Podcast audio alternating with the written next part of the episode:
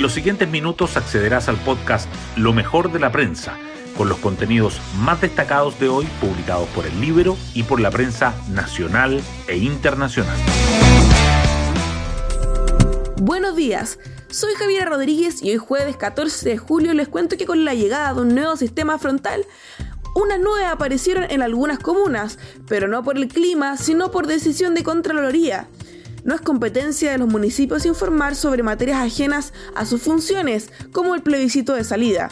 Es parte del dictamen que el ente fiscalizador emitió para las municipalidades de Cerrillo, Cerro Navia, Maipú y Quinta Normal en medio de las campañas para el plebiscito del 4 de septiembre actividades realizadas por los municipios deben ajustarse a sus funciones propias y respetar el principio de presidencia política, dice la entidad que dirige Jorge Bermúdez. Los ánimos se complican y también el momento económico. Ayer el Banco Central subió la tasa de interés hasta un 9,75% y advirtió de las nuevas alzas en medio de la elevada incertidumbre interna. Las portadas del día. La decisión del Banco Central de subir la tasa de política monetaria de 9% a 9,75% sobresale las primeras páginas de los diarios. Es el titular principal de la tercera y diario financiero, además de uno secundario en el Mercurio. La prensa remarca que el ente emisor endurece el tono advirtiendo riesgos elevados en el escenario macroeconómico e incertidumbre interna, aparte de anticipar nuevas alzas del tipo de interés referencial para controlar la inflación. El proceso constituyente sigue presente en las portadas. El Mercurio abre con senadores de centro izquierda, defienden rebaja de quórum para reformar la actual constitución y desestiman que el proyecto impacte en el plebiscito. La tercera destaca que denuncian ante el Tribunal Supremo de la DC al expresidente Frey por apoyar al rechazo y Contraloría dictamina que no es atribución de municipios informar sobre el plebiscito. La situación de la macrozona sur también ocupa titulares. El Mercurio resalta que el Congreso prorroga el estado de excepción y parlamentarios piden ampliarlo a otras zonas afectadas por la violencia. Y tres atentados incendiarios en Arauco en pocas horas.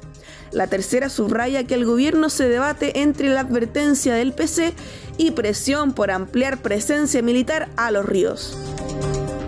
Otros temas que sobresalen en el Mercurio son la inflación anualizada en Estados Unidos sube a 9,1% y amenaza con seguir impulsando la escalada del dólar el Ejecutivo enviará indicaciones a moción que exige calificación ambiental a proyectos antiguos. El campo argentino desafía al gobierno de Alberto Fernández y realiza paro nacional. La tercera, en tanto, destaca a Karen Rojo en Países Bajos, de condenada por fraude al fisco a presa política.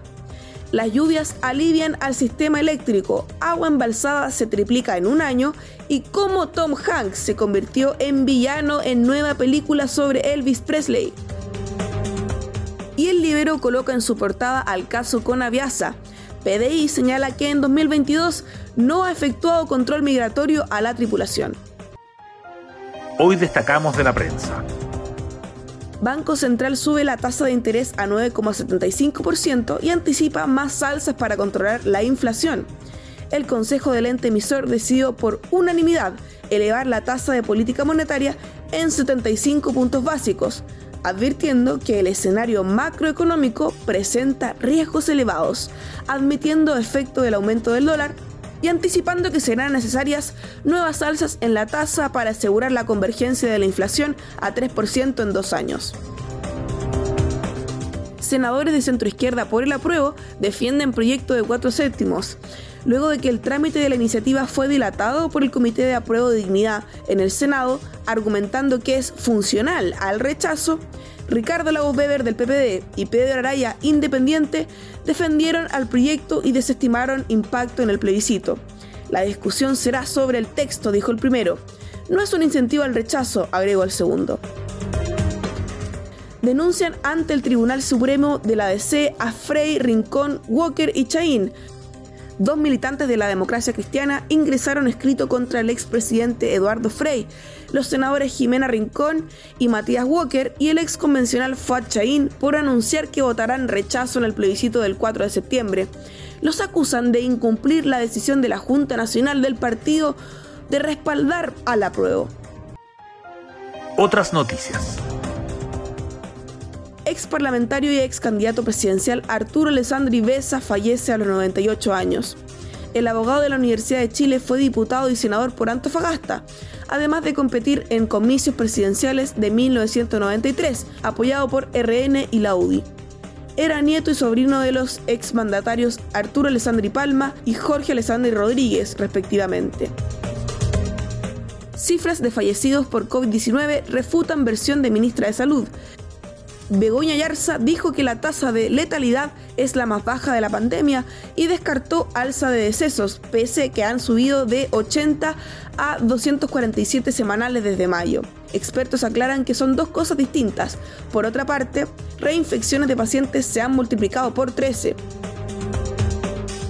Inflación en Estados Unidos amenaza con seguir impulsando al dólar el índice de precios al consumidor sube 9,1% interanual en junio, cifra más alta desde 1981, y presiona a Reserva Federal para elevar más sus tasas, lo que fortalecería al billete verde. El tipo de cambio bajó ayer, pero sigue encima de los mil pesos. Y el postre de hoy, Joaquín Niman y Guillermo Pereira están listos para The Open, los golfistas chilenos competirán desde hoy en la edición 150 del Abierto Británico, último mayor de la temporada. El torneo se disputa en el campo de St. Andrews, Escocia, donde la leyenda cuenta que se comenzó a jugar este deporte. Yo en tanto me despido. Buen jueves a todos y nos volveremos a encontrar mañana viernes en un nuevo podcast Lo mejor de la prensa.